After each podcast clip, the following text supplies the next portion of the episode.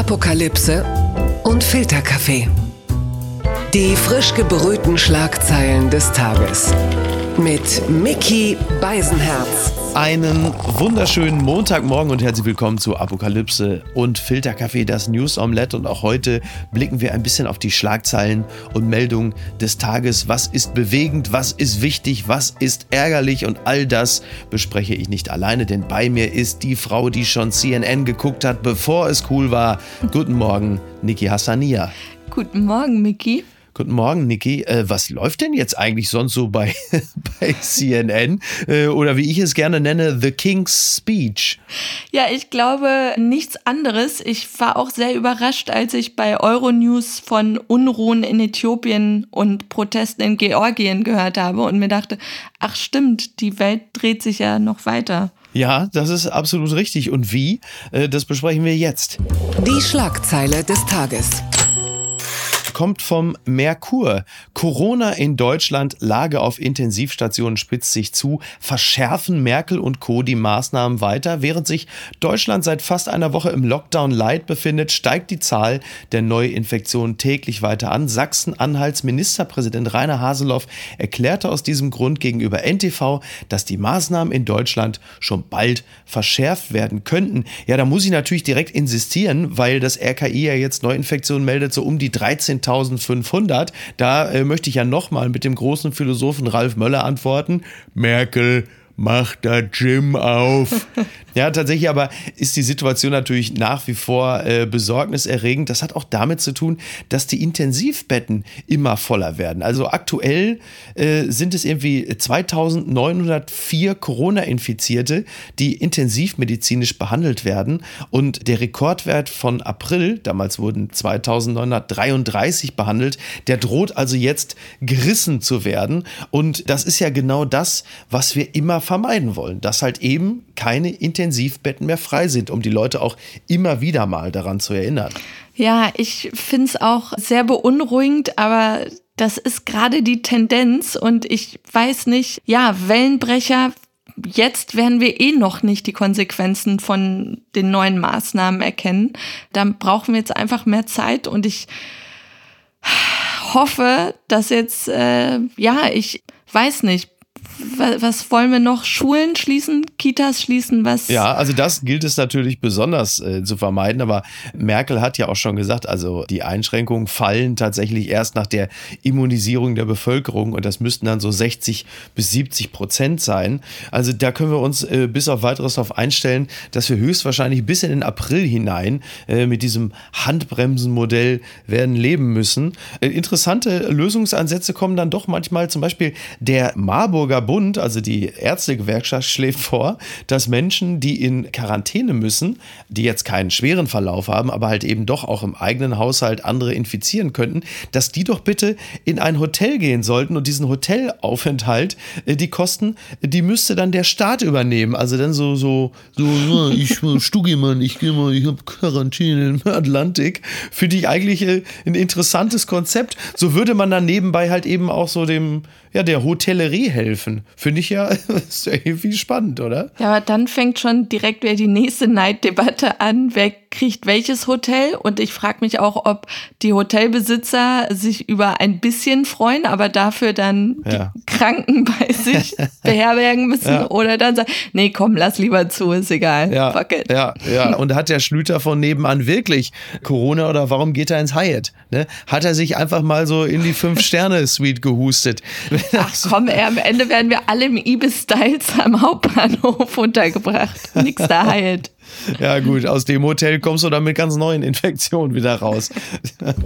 Gewinner des Tages ist das Four Seasons Landscaping, und das ist eben kein Hotel, sondern eine Landschaftsgärtnerei. Die Frankfurter Rundschau schreibt US-Wahl 2020, Verwirrung um Pressekonferenz, Trump-Anwalt Giuliani spricht vor einer Landschaftsgärtnerei. Ja, das war wirklich äh, spektakulär. Donald Trump hat ja bei Twitter eine Pressekonferenz angekündigt, um da nochmal ganz klar zu sagen, also wie, wie, man sich jetzt gerichtlich gegen dieses unfaire, äh, gegen diese unfaire Wahl wehren will.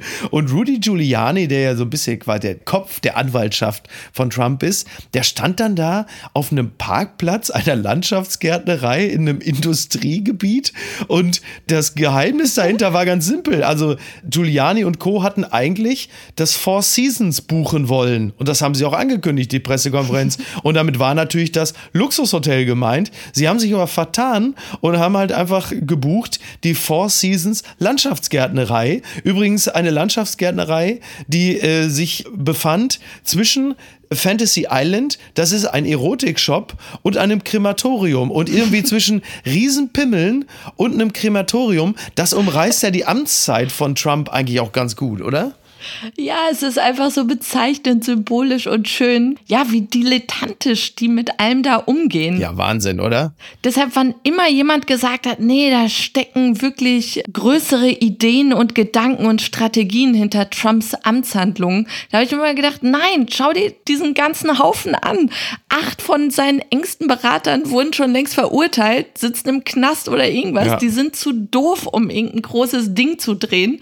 Und äh, dass das jetzt auch wieder so ein Griff im Klo war, war so typisch. Ja. Aber Rudy Giuliani, sag mal, rund 20 Jahre äh, nach 9-11 ist er jetzt selbst sein eigenes Ground Zero geworden. Was für ein Wandel in der öffentlichen Wahrnehmung, oder? Vielleicht kam er uns auch damals nur so edel vor, weil die anderen halt eben die Typen waren, die in die Twin Towers geflogen sind. Ich weiß es nicht, aber das ist ja wirklich eine absolut tragische Figur. Ja, und wer das nicht glaubt, sollte echt den neuen Borat-Film nochmal sehen. Mhm. Ja, das ist äh, absolut richtig. Also jetzt war es auf jeden Fall so, statt Four Seasons stand Giuliani plötzlich im, äh, sagen wir mal, im CNN-Fernsehgarten. Und wenn man nochmal bedenkt, wie die ganze Geschichte mit Trump angefangen hat, mit der Inauguration der größten ever und sie endet im Grunde genommen vor einer Garage einer Landschaftsgärtnerei, das ist ein Plot-Twist, den äh, hat man wirklich nicht kommen sehen. Mhm. Aber es es wird uns noch eine Weile begleiten, unter anderem auch in dieser Kategorie. Blattgold. Die Zeit schreibt, It's Joe Time. Murdoch Presse wendet sich von Trump ab. Noch vor wenigen Wochen hetzte es gegen seinen Sohn. Nun feiert das Boulevardblatt New York Post den gewählten Präsidenten Joe Biden. Ja, noch vor wenigen Wochen äh, haben sie ja über Hunter Biden schlimme Artikel veröffentlicht, basierend auf fragwürdigen Quellen. Und da gab es dann auch äh, landesweite Kritik dafür. Jetzt ist es aber so, jetzt gibt es eine geradezu beschwingte Titelzeile und lobende Worte über Joe Biden und halt eben auch eine Mahnung an Donald Trump, doch jetzt langsam auch mal loszulassen. Und das ist natürlich ein ganz klarer Turn in der Berichterstattung der Trump zugeneigten Medien, wie halt eben auch Fox, wo der Sound sich auch verändert. Total, du merkst so richtig, wie die Ratten das sinkende Schiff gerade alle verlassen. So. Jetzt die Tatsache, dass keiner der großen Republikaner ein Speaker of the Senate, irgendwie Mitch McConnell, dem neuen Präsidenten gratuliert hat, das ist schon beschämt, aber gleichzeitig fällt auch auf, wie still alle sind. Also mhm. da ist jetzt auch kein Schreien von, ja, Wahlbetrug oder so. Und uns war ja auch mal aufgefallen, dass äh, Social Media Plattformen wie Facebook auch irgendwie äh, nutzerfreundlicher immer werden ja. und dass man nicht das Gefühl hat, dass sie jetzt plötzlich so ein Aufkommen von moralischen Prinzipien hätten, sondern es eher so wirkt, lass uns lieber mit der neuen Regierung jetzt gut stellen. Wir müssen jetzt eben mit denen die nächsten vier Jahre klarkommen. Ja, und Anbiedern wäre jetzt vielleicht übertrieben für manche Seiten, aber doch ein sehr demokratenfreundlicher Ton plötzlich. Fällt auf. Ja, und Twitter geht natürlich ganz harsch mit Donald Trump äh, ins Gericht. Da wird im Grunde genommen ja jeder Tweet mittlerweile falsifiziert, möchte ich mal fast sagen. Also da gibt es ja immer dann diese Bemerkung, dass dieser Tweet also äh, nicht stimmt und der wird dann halt eingeschränkt. Und also da steht dann immer dieses Ausrufezeichen. Also Donald Trump ist der einzige Prominente nicht mit einem blauen Haken, sondern mit einem blauen Ausrufezeichen. Das ist dann so eine besondere Etikettierung. Und Joe Biden, also am 20. Januar, ja, ist die Inauguration. Bis dahin müssen wir ihn doch eigentlich in Luftpolsterfolie packen, oder? Den müssen wir doch sicher wegpacken, dass bis dahin nichts mehr passiert. Ja, ich finde es auch, also die Vorstellung, dass so eine Übergangs- Kaffeerunde stattfindet, wie 2016, das ist irgendwie so unwahrscheinlich. Ich Ja. befürchte eher, dass es so ablaufen wird, dass er alle Toiletten verstopft, so, so richtig für So. Probleme sorgt für beiden, weißt du? er Zahnpasta da- unter die Türklinke? Genau, so, so, so richtig so ein Kevin allein zu Haus, äh, Haus hinterlässt. Ja. Irgendwie in die Richtung. Ja. Ich finde es auch wirklich ungnädig, wer immer jetzt vorgeschickt wird. Ein, ein Jared Kushner Mhm. ist ja im Gespräch, dass er so geschubst wurde. Ja, komm, sag du es dem Alten, Ja. dass er verloren hat. Ja. Ich stelle mir diese Situation auf dem Golfplatz an dem Tag sehr, sehr lustig vor. Ja, Trump geht ja auch die ganze Zeit golfen. Man könnte also sagen, er hat die Amtsgeschäfte einfach ganz normal wieder aufgenommen. Aber es ist ganz lustig, wenn man sich vorstellt, wie sie Hölzchen ziehen und sagen, ja, wer sagt's dem Dicken? Und das ist ja wirklich auch bitter. Ich meine, Trump hätte die Chance gehabt, so zu gehen wie George Bush. Und jetzt müssen wir ja schon froh sein, wenn er nicht so endet wie Gaddafi. Also das ist, Ja, das ist schon. die Reaktion, das fand ich auch so interessant. Ich meine, als George W. Bush, der auch nicht sehr beliebt war zum Schluss im Land, Mhm. da gab's Deswegen hat er auch nur eine Amtszeit gehabt. George W. hatte zwei. Ja, aber ich rede ja von George Bush, nicht von George W. Ach so, nee, ich meinte jetzt aber George W. Der war auch nicht so beliebt Mhm. und trotzdem, als er abgewählt wurde, hatte man nicht das Gefühl, dass so ein Durchatmen im Land passierte wie Ja, jetzt. das stimmt. Also diese ja, Ausrufe auch, fuck you Trump und Trump is a cunt oder das finde ich vom Ton passt es natürlich zu Trumps Ton Ja. und dass man das Gefühl hat, ein Diktator wäre gestürzt worden. Das ist wirklich sehr spannend. Ja, ist wirklich erstaunlich. Also ich meine, Ice-T hat es ja auf den Punkt gebracht bei Twitter. Der schrieb einfach nur, Ding dong, the witch is dead. Was ich schon wieder irgendwie gut finde. It's not personal, it's business. Ja, ansonsten müssen wir einfach mal abwarten. Also jetzt gratulieren ja wirklich viele mit Ausnahme der, der aktiven Republikaner und mit Ausnahme von Mitt Romney wieder einmal. Ich sag nur ganz klar, wenn jetzt auch noch Kim Jong-un Joe Biden gratuliert, dann bricht das Donald Trump das Herz. Das ist ja richtig. Also das ist völlig klar. Ich möchte nur noch eine einzige, bevor wir zur nächsten Rubrik kommen, nur noch eine einzige Formulierung, die mir gut gefallen hat. In der Bildzeitung ging es ein bisschen darum, was jetzt aus Melania wird. Gut, da endet einfach der Vertrag, die wechselt ablösefrei. Man weiß noch nicht wohin. Barron tut mir wirklich leid, der kann ja gar nichts dafür. Aber welche Formulierung mir wirklich gut gefallen hat, ging um äh, Donald Trump Jr. und da schrieb die Bild einfach nur Don, der als vom Vater nicht geliebter Pflaumen-August galt. Und da dachte ich auch, okay, das ist Journalismus. Naja, gut. Wir, wir bleiben bei dem Thema Pflaumen-August. Verlierer des Tages. Ist leider wieder mal der Freistaat Sachsen. Der Tagesspiegel schreibt Querdenken-Demo in Leipzig. Lamprecht verurteilt Gewalt. Forderungen nach Aufklärung. Zehntausende protestieren gegen die Corona-Maßnahmen. Nach der Auflösung der Demo gibt es Randale. Das Entsetzen ist groß. Auch bei der Justizministerin, ja, die ich gerade zitiert habe, Christine Lamprecht von der SPD, sagt auch, das sei alles durch nichts zu rechtfertigen, was da geschehen ist. Die Angriffe gegen die Polizei und die Presse verurteile ich scharf. Also es ging, ich sag's mal so salopp, hoch her, da in Leipzig bei dieser Veranstaltung äh, LE 0711, also die Querdenker, wie sie immer noch liebevoll genannt werden, die aber zu nicht unwesentlichen Bestandteilen einfach lupenreine Nazis und Rechtsradikale waren. Und diese ganze Veranstaltung war halt wirklich bitter mit anzusehen. Und die Polizei war entweder nicht in der Lage oder, siehe Polizisten, die auch den Daumen hoch gemacht haben, nicht willens, die Situation in den Griff zu bekommen. Weil ich bin da schon einigermaßen fassungslos, was wir da gesehen haben, gerade auch im Hinblick auf den Lockdown Light, der äh, nun viele Leute sehr viel Kraft und vor allen Dingen auch Geld und möglicherweise die Existenz kostet. Ja, und natürlich wieder kein Social Distancing, keine Masken getragen, viel zu eng alles. Der ähm, Hashtag Sachsen Failed State trendet gestern.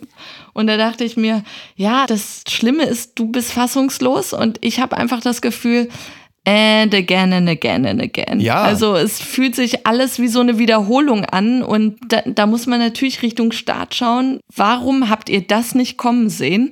Und dann war der Finger auch ganz schnell bei den Bautzener Gerichten oder irgendeinem Gericht. Ja, beim Oberverwaltungsgericht Genau. Bautzen, genau, ja. Genau, die ja dieser Kundgebung ja Daumen hoch gegeben haben und eigentlich sollte es nämlich auf einem anderen Platz stattfinden, wo mehr Social Distancing Casting möglich wäre. Genau, am Rande der Stadt. Genau. Ja, und da muss man klar sagen, also natürlich gab es offenbar keine Polizeistrategie. Also sowohl der Innenminister als auch der Ministerpräsident wirkten auch absolut hilflos bei der Pressekonferenz. Also der vor allen Dingen auch der Ministerpräsident hat es ja geschafft, das Wort Rechtsradikale noch effizienter zu vermeiden als Trump das Wort Niederlage. Und da stellt man sich schon die Frage, ob sie eigentlich wirklich wissen, was da auf diesen, äh, nennen wir sie mal Demos, äh, wirklich los ist. Und was das Oberverwaltungsgericht angeht, also man konnte schon auch im Vorwege ahnen, wie diese äh, Veranstaltung ablaufen würde. Man hat es ja jetzt nun oft genug gesehen, um auch von vornherein sagen zu können, nein, wenn die Stadt sagt, das gibt's hier nicht, dann geben wir dem auch statt und wir kippen das nicht wieder. Also das ist alles wirklich mehr als nur, äh, sagen wir es mal vorsichtig, unglücklich gelaufen. Das hat mich überrascht. Die Abendzeitung schreibt, Michael Wendler macht Schluss mit Telegram. Nach seinen umstrittenen Äußerungen stehen die Zeichen bei Michael Wendler nun ganz auf Einlenken. Auch mit Telegram will er aufhören.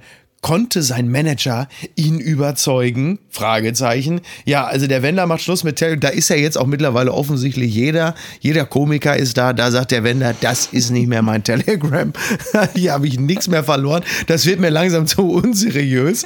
Und äh, es war wohl so, dass also der Manager, äh, dieser bedauernswerte Markus Krampe, du hast ihn den Mann ohne Schultern genannt, ne? Als er irgendwann mal bei dem äh, Jake Tapper von RTL Oliver Pocher saß. Und das ist dann wohl. Ich Arschkrampe genannt. Ach ja, so, das war der korrekte Begriff. Ja. Und der hat ihn wohl überzeugt, dass er ihm gesagt hat, du kannst da nicht bleiben bei Telegram, du musst das beenden. Wobei ich mir jetzt ehrlicherweise die Frage stelle, warum eigentlich noch? Es ist doch jetzt auch wirklich scheißegal, oder? Ich, ich habe mir eher vorgestellt, dass er so Peter Zwegert-mäßig ihm so vorgerechnet hat, wo er gerade überall Verluste macht und äh, dass sich das wirklich nicht lohnt. Und wie bei allen Leuten, die in der Schuldenfalle dann auch stecken, so als erstes Fitnessstudio-Abo kündigen. da ist es wieder. Das bringt niemand was. Das Fitnessstudio-Abo treibt die Leute in den Ruin. Oh Gott, ey. Aber der Wendler ist auch ein absolutes Genie, weil er es wirklich immer schafft, sich komplett in die Scheiße zu reiten und dann irgendwann so nach dem Grönemeyer-Prinzip, wir haben versucht, in der Schussfahrt zu wenden, äh, immer glaubt, er könnte das Ruder noch rumreißen, so wie er damals dann aus dem Dschungel einfach abgehauen ist und dann dachte, er könnte dann sagen, Leute, ich habe eine riesen Idee ich gehe wieder rein. Und RTL gesagt hat, nein. Und jetzt auch, wenn er wohl glaubt, er könnte wirklich alles kaputt machen, um zwei Wochen später zu sagen, Leute, war keine Riesenidee. Und es ist alles weg. Dieser DSDS-Quatsch, die Kaufland-Nummer. Ja, vor allem, welche Überlegung steckt dahinter? Also die Leute, die angefixt waren von seiner Telegram-Aktion, die fühlen sich doch jetzt verarscht. Und die anderen haben eh gesagt, du bist ein Trottel jetzt dann durchziehen, oder? Ja, der ist wirklich, der Wendler ist der einzige Mensch, der zurückrudert und zwar Richtung Wasserfall. Also das ist wirklich so, so unglaublich. Er kann halt einfach nicht durchziehen. Aber ach Gott, ich, man muss ihn irgendwie auch lieben. Naja. Twitter, 280 Zeichen Wahnsinn. Ja, es trendet bei Twitter ein Spiegel-Interview und zwar das zwischen Hajo Schumacher und Silvana Koch-Merin über ihren Kampf gegen den Krebs. Also Silvana Koch-Merin ist ehemalige FDP-Politikerin, war dort eine Art Shootingstar, saß längere Zeit im EU-Parlament und ist zuletzt an Krebs erkrankt und wieder genesen und Hajo Schumacher hat mit ihr ein Interview geführt und da regen sich bei Twitter sehr, sehr viele auf, Männer wie Frauen, und echauffieren sich über den äh, vermeintlich unsensiblen Umgang mit der Gesprächspartnerin, weil er dort ein paar, ja, durchaus provokante Fragen stellt. Also er stellt auch sehr viele sensible Fragen. Ich habe in diesem Interview auch vieles erfahren über Chemotherapie und die Ausprägung und Nachwirkung. Aber dort sind halt Fragen wie zum Beispiel, sie galten als liberale Superfrau bei der Karriere, Familie, Frisur immer perfekt aussahen. Sie haben sich auch ganz gern so inszeniert. Was hat der Brustkrebs mit ihrem Gefühl von Weiblichkeit gemacht? Und darauf antwortet sie dann, höre ich da eine Männerwahrnehmung? Auf dem Kopf lange Haare und an den Beinen keine, nur mit Brüsten eine Frau, das ist doch Unsinn. So, und dann geht es noch ein bisschen weiter. Und es gibt ein paar Fragen dieser Art. Ich weiß nicht, hast du es gelesen? Ich habe es gelesen und wie so oft konnte ich die Aufregung wirklich nicht nachvollziehen, weil ich fand das Interview wirklich gut. Vor allem erstmal finde ich super, dass sie selber, ja, also sie ist kein Opfer. Sie sagt selber, ja, ist das eine sexistische Frage oder irgendwie, also sie geht selbst darauf ein, wie es für sie in dem Moment rüberkommt. Und ich finde, egal ob als männlicher Interviewer oder weibliche Interviewerin, diese Frage ist doch berechtigt. Also ich verbinde auch mit Brüsten, mit dieser Anatomie, verbinde ich natürlich auch Weiblichkeit.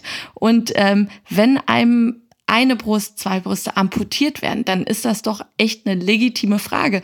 Übergriffig vielleicht, aber sie scheint ja auch stark genug zu sein, darauf zu reagieren. Und da finde ich es dann wirklich kann man Hajo Schumacher echt nicht vorwerfen, dass er das in dem Zusammenhang dann auch fragt. Ja, natürlich. Also ich, für mich war das ja auch so. Also natürlich sind es Fragen, von denen man weiß, dass sie speziell bei Twitter natürlich ganz viel Widerwillen provozieren. Da war dann natürlich gleich wieder von sexistischem Dreck die Rede. Aber letzten Endes sind es provokante Fragen, die einer Person gestellt werden, die sich natürlich auch über ihre Optik definiert hat. Das sind sicherlich Fragen, die hätte man jetzt Agnes Strack-Zimmermann oder Sabine Leutersar-Schnarrenberger nicht gestellt, weil sie sie immer nur einzig und allein ihre Arbeit in den Vordergrund gestellt haben und keine Fotos gemacht haben, Demi Moore-mäßig in der Schwangerschaft. So, und das ist ja auch alles nicht weiter schlimm. Und da begegnen sich ja zwei auf Augenhöhe. Genau das, was du gerade gesagt hast. Die Frau wird dort nicht zum Opfer gemacht, sondern sie ist eine mhm. Überlebende, eine Genesene, die aber auch konfrontiert wird mit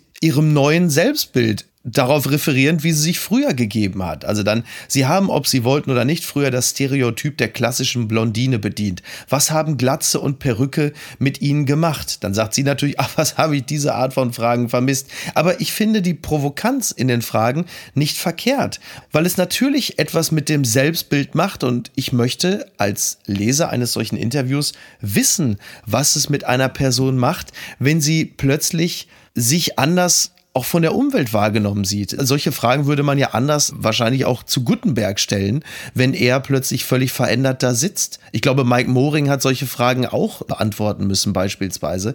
Von daher, ich sehe das Sprengpotenzial bei solchen Fragen, aber ich möchte solche Interviews lesen, die auch solche Fragen stellen, weil sie halt einfach ehrliche Momente kreieren auch wenn das Gegenüber genervt ist oder gerade dann, weil das Gegenüber genervt ist, weil es mehr in die Tiefe geht. Was übrigens vielleicht auch nicht ganz verkehrt ist zu wissen an der Stelle ist, dass Hajo Schumacher und Silvana Koch-Merin seit langen Jahren befreundet sind und dadurch ergibt sich natürlich auch mal ein etwas salopperer oder äh, spitzerer Ton in der Frage. Aber es kommt einfach auch mehr dabei rum. Ah. So, meines Erachtens. Ach, guck, das wusste ich zum Beispiel nicht. Okay. Siehst du? Haben wir doch schon wieder was gelernt in diesem Podcast.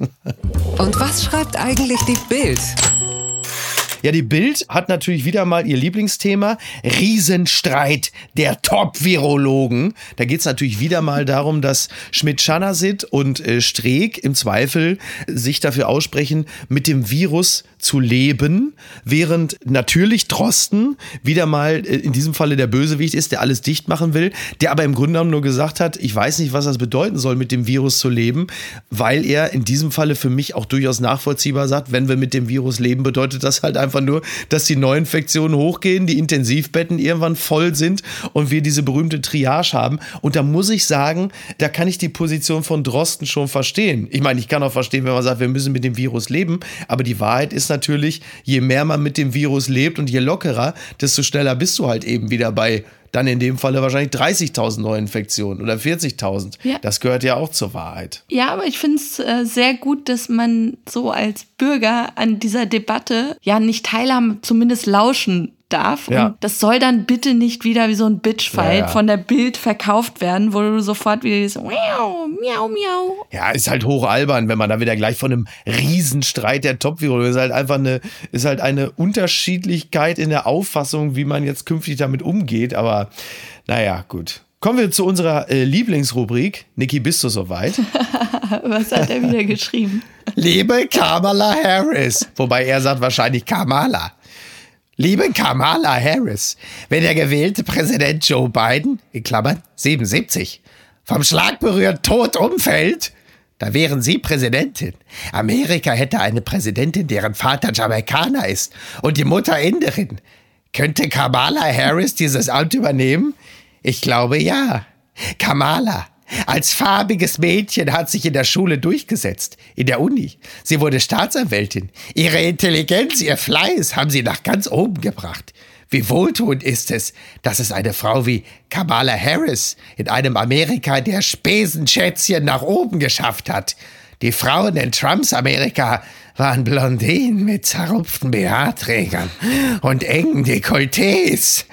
Amerika hat andere Frauen, starke Frauen, wie Kamala Harris. Herzlichst, ihr Franz Josef Wagner. Ich habe sogar das Gefühl, die Unterschrift ist ein bisschen zittriger, wegen der zerrupften BH-Träger und engen Dekolletés.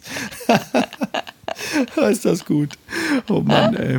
Ich kann nicht mehr. I love him. Für mich war es das heute. Ich, ich mache Feierabend. und wünsche allen noch einen schönen Montag. Bis dann. Ciao. Tschüss. Apokalypse und Filtercafé ist eine Studio Bummens Produktion mit freundlicher Unterstützung der Florida Entertainment. Redaktion Niki Hassania. Produktion Laura Pohl. Ton und Schnitt Mia Becker und Christian Pfeiffer. Neue Episoden montags, mittwochs und freitags. Überall, wo es Podcasts gibt.